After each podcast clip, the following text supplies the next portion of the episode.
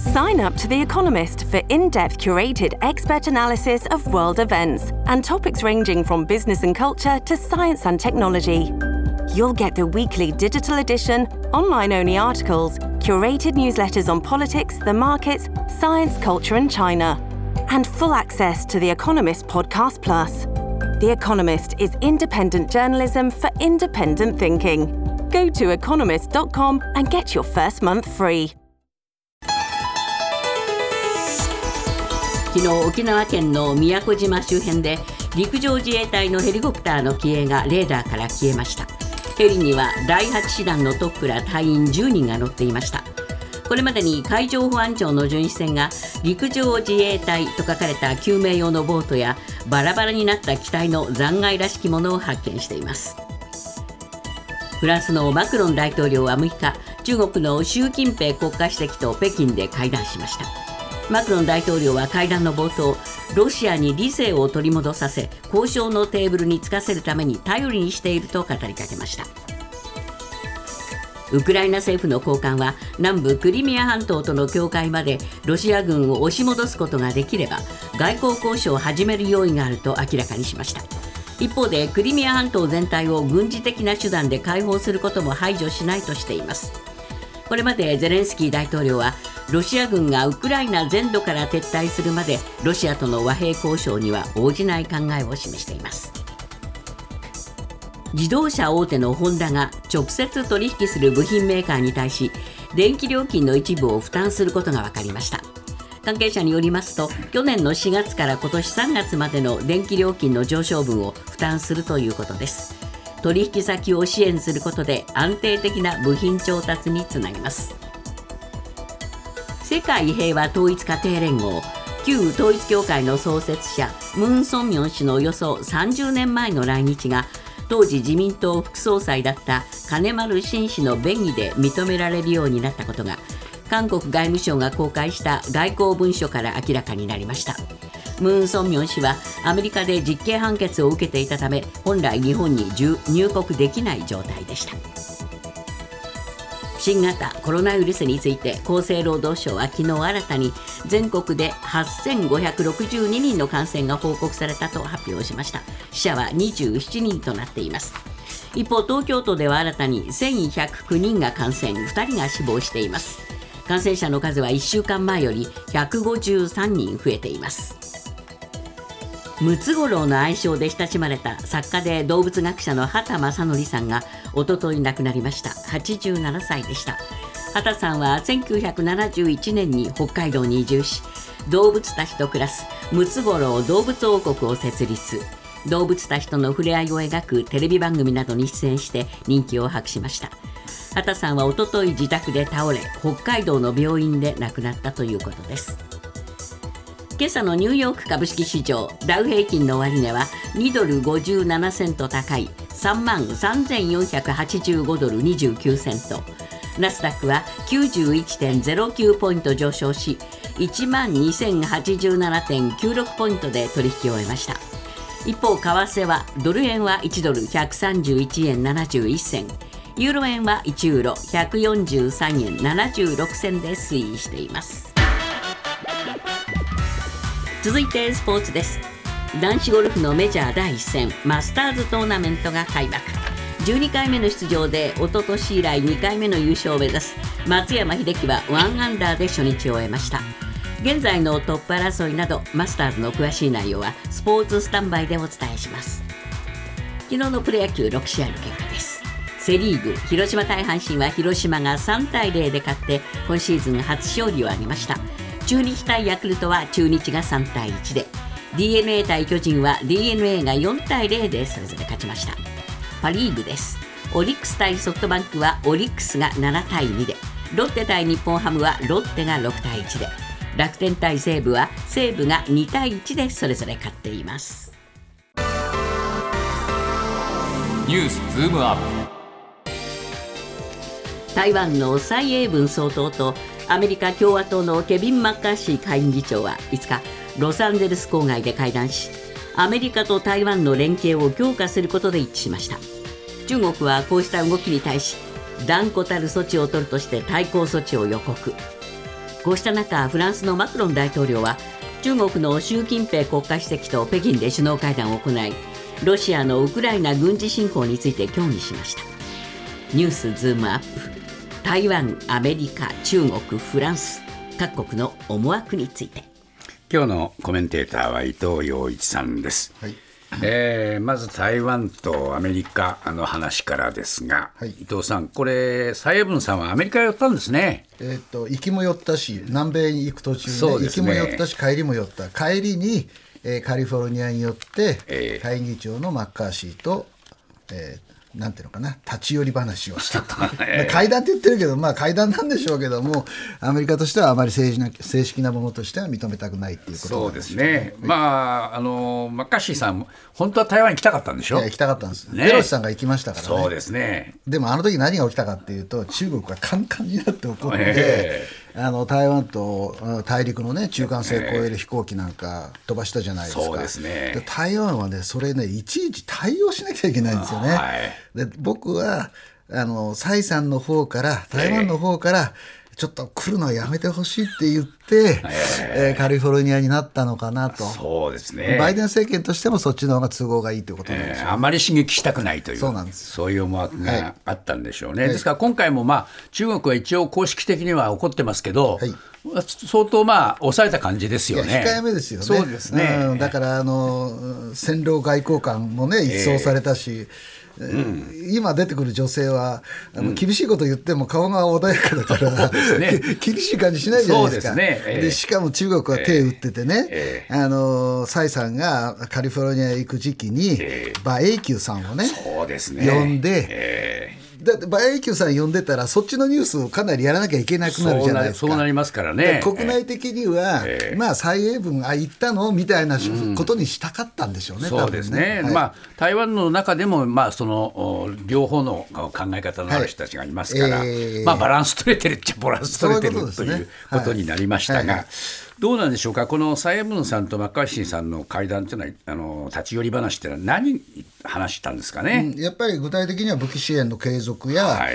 えー貿易技術面における経済協力、ええ。まあ、だから具体的には半導体の話なんでしょうね、はだからアメリカとしては中身はちゃんと台湾に、ええ。俺たちは君たちの後ろにいるよということを伝えたと、ええ。でバイデン政権としてはそれも欲しかったと、で蔡さんにしてみると、え例えばウクライナでの紛争を見ていると、ええ。アメリカはウクライナに決定的な勝利を収められないような程度の軍事援助しかしてないっていう猜疑心があるわけですね。でアフガニスタンもそうだし、えだけどもあのだから台湾国内には本当に大丈夫なのかアメリカに後ろにいてくれるのかっていう気分があって、そのその世論を収めたかった蔡さんとしてはね。はいはいえーでも直接来られたら大変なことになるから、まああのカリフォルニアというまあだからお互いにそのなんていうのかな、えー希望が満たされた形になったと いうことなんでしょうね。一方、中国とフランス、ここの会談もありました。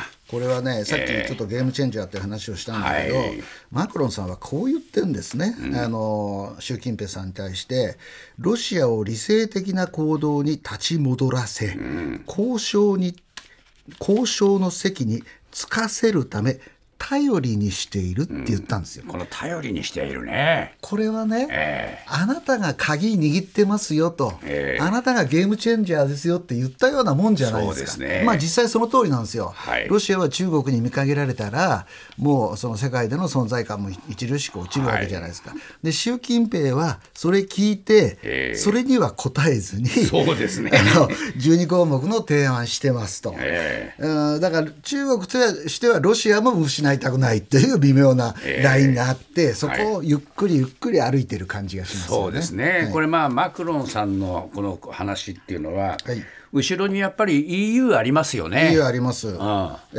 ー EU のね、例えばフォンデライアン、えー委員長も来てるんですけれども、そうですよね。フォンデライアライアン委員長とマクロンさんでも立場がちょっと違うんですね。ええどっちかっていうと、委員長は中国に厳しい。えただし、マクロンさんはどっちからかというと、それよりは融和的で、ええなぜだったら、首脳あの経済界のトップを60人も連れて行って、航空機の100 60機を中国から受注して、フランスはこれから輸出するわけですよね。ええ。でかつフランス産の豚肉など農産物の輸出拡大で中国と合意したと、まあしたたかしたたか。そうですよね。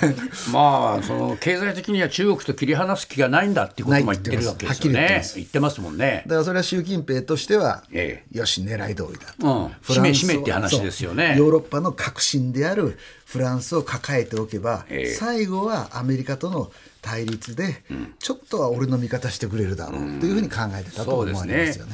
これあのフォンデアライアンさんが厳しいっていうのは、はい。やっぱり EU 国内のお各国の思惑を代表してますか？そうですね、ええ。あのロシアと国境を接している国もありますし、ポーランドなんかあるし、はい。フランスはウクライナと離れてるじゃないですか、ええ。どちらかというと、あ貿易で儲けた方がいいなと思っている、えだけど委員長は、要するにあの EU 全体のトップだから、ウクライナやロシアと国境線、今度フィンランドが入りましたよね。はい。ああ違う、あれは NATO か、でもまあ同じようなね。西側じゃないですか、そうするとフォンデアライエンさんは、まあ、ドイツはよりウクライナに近いってこともありますから、えーより厳しい立場を取ったと、はい。い、うことなんでしょうね。そうですね、まあ、この辺のところは、えー逆に言うと習近平さんは全部読めちゃうわけですね。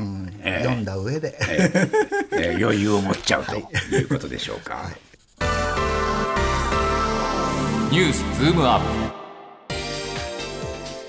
昨日夕方陸上自衛隊のヘリコプターが沖縄県の宮古島の周辺を飛行中にレーダーから消えました。機体には熊本県に司令部がある第8師団トップの師団長など隊員10人が乗っていたということで防衛省は事故と判断し海上保安庁とともに機体を捜索しています。ニュースズームアップ。突如レーダーから消えた陸自のヘリ。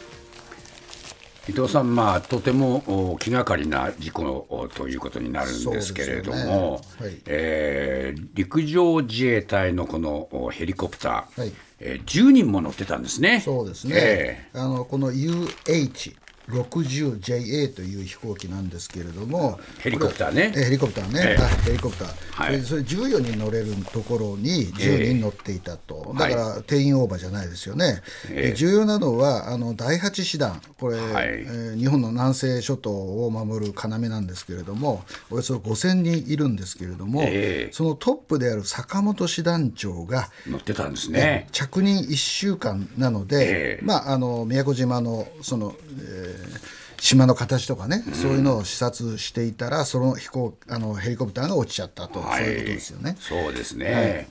まあこれあの昨日の夕方なんですけれども、はい何かあのその墜落してしまうようなえ天候だったのかなと思うと、はい。そうでもないんですね。そうでもないんですね、えまあ、今回の事故にはいろいろ、まあ今朝からまた捜索が始まるでしょうからええ。分かってくると思うんですけど、僕はいくつかの疑問点があってですね、はい。最初あの、ヘリコプターがあのレーダーから消えたのは、陸自は4時半って発表したんですね、え4時半、はい。それを後でええ。午後3時56分に変えたんです、はい。34分違うんじゃないですか。はいなんでそんなことが起きたのかって、このことについてはまだ説明されてないんですよね。はい。で2番目はレーダーから突如消えた、ええ。突如消えたって爆発か、ミサイル攻撃か普通あの飛行物ってあのダッチオールとかいろいろして消えが残りながら落ちていくケースもあるんですよね、ええ。はい。突然消えたっていうことはなんか異常なことが起きたというふうに理解できますよね。そうですね。何が起きたかということですよね。はいはいでまああ昨日は視界も良かったと、ええ。えー10キロ以上先が見通せるような良好な、あ状況だったっていうわけですから、はいはい。ええ。なんか天候の不不具合っていうこともちょっと考えにくいんですよね。ですよね。えだから、まあ、これからあのなんていうのかな、えー救助作業、ええ。作業とか行われるんでしょうけども、えはい。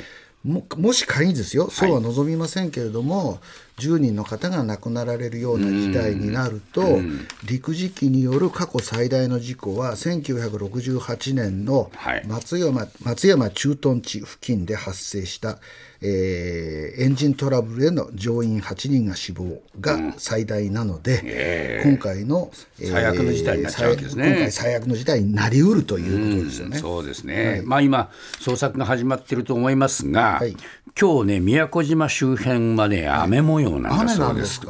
で降水確率が60%、えー風が5メートルから9メートルぐらいと少し強めというこういう天候の中での捜索になりますから、はい。まあちょっとこれはあ厳しいかもしれませんそうですね。ホンダは部品メーカーなど取引先に対し高止まりする電気料金の一部を負担する方針を固めました民間の調査で電気料金の上昇分を価格に転嫁できていない企業は9割に上る中取引先を支援することで安定的な部品調達につなげたい考えです。ニュースズームアップ。ついに大手企業が下請け救済へ。伊藤さんこのニュースいいニュースじゃないですか？いや私は必ずしもそうは思そうですか。いません。ああなぜそうですか。ならね、えなぜそこまで中小企業がええ。苦労するような状況にあるのかと、つまり値上げできないんでしょ、はい。値上げできないんですよ、えあのメーカーがなかなか飲まないので、でメーカーが何考えたかっていうと今回の本田さんなんですけれども、ええ。じゃあうちが電気代持つわ。これね 普通で ありえないでしょ、まあね。でそこまで追い詰まれてましたまあということでしょ、そういうことですよね。そこまで追い詰めたのは誰かという話になると、ええ。確かに本田さんは、あの電気代持ちますよ。なもっ太っ腹な感じするんだけども、ええ。僕はむしろなぜそこまで中小企業がえー下請けがね、追い込まれたのかっていう方に目がいきますね。そうですね、まあそれはそうなんですね、えだけどまあ今まで全然そういう意味での救済措置が取られなかった中で、はい。まあえーやっとまあ動いたということにはなるんじゃないんですか？まあそれはあの、一歩前進なのか、まあ対症療法と言いまし私ょうかね。はどちらかというと、中小企業も独立的な経営を保って、ホンダさんとも、またはトヨタさんとも、まあ、いろいろ日本メーカーありますけれども、対等に交渉して、自分たちの製品をきっちりコストに見合う形で値上げできた方が形としてはいいなそうです。それはそうですね。うんそう思うんですよね。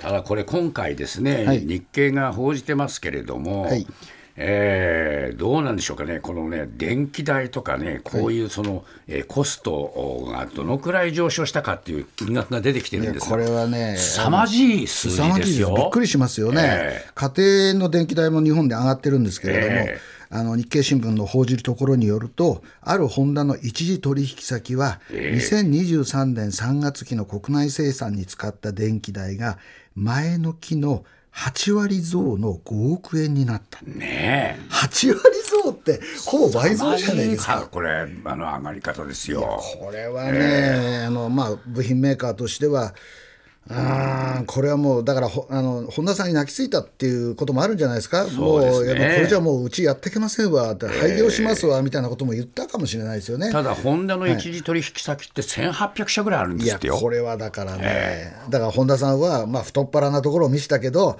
えー本来は値上げしてやるべきだったなと、うんだからこの1800社、1800社、そこに全部電気代負担するのかなと思ったけども、はい。えー必ずしも全額持つわけでもなくて、いや大体2割一部ですよぐらいらしいねですよ。えー それでもね、4300億円ぐらいだって言うんでしょ、そうだそうですよね。えーコストの上昇分が。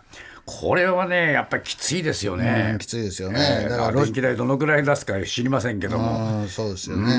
だこれ、うん、そういうことになると、これ、ホンダがこういうこと動くと、他の自動車メーカーどうしますかね？トヨタなんかも今月からですね、原材料高や燃料費の上昇分を取引価格へ転嫁することを認めたと、はあこれはだから価格転嫁を認めたということですよね。。えだから本田さんは電気代持つわって言ったけど、ええトヨタは、うん、じゃあ、ね、値上げ、そうやね、しょうがないわねっていう、こういう話をしたということじゃないでしょうかね。えこれはまあ自動車業界ですけども、伊藤さん、これ、日本のその構造的な問題じゃないですか。いやだから日本ってね、ええあの要するにあのなんていうのかな、えー下ラオケがいっぱいあって、それがお互いに競争し合って価格を下げてメーカーから気に入られようっていうシステムでやってきたじゃないですか、はい。どちらかというとその御社頼みっていう子会社が多いわけです、一時取引者がね。そうですね。ええ。そうすると競争力がないわけですよ、はい。あの上の会社から言われたらは分かりましたってやって。ですね。もそうできなくなってきたってことですよね、はい。メーカーとしても小売りをあのな下請けを失う危険性があるってことですよ。ねそうですよね、まあ、やっとっていうことでしょうまあかね。私はやっとだと思いますけどね。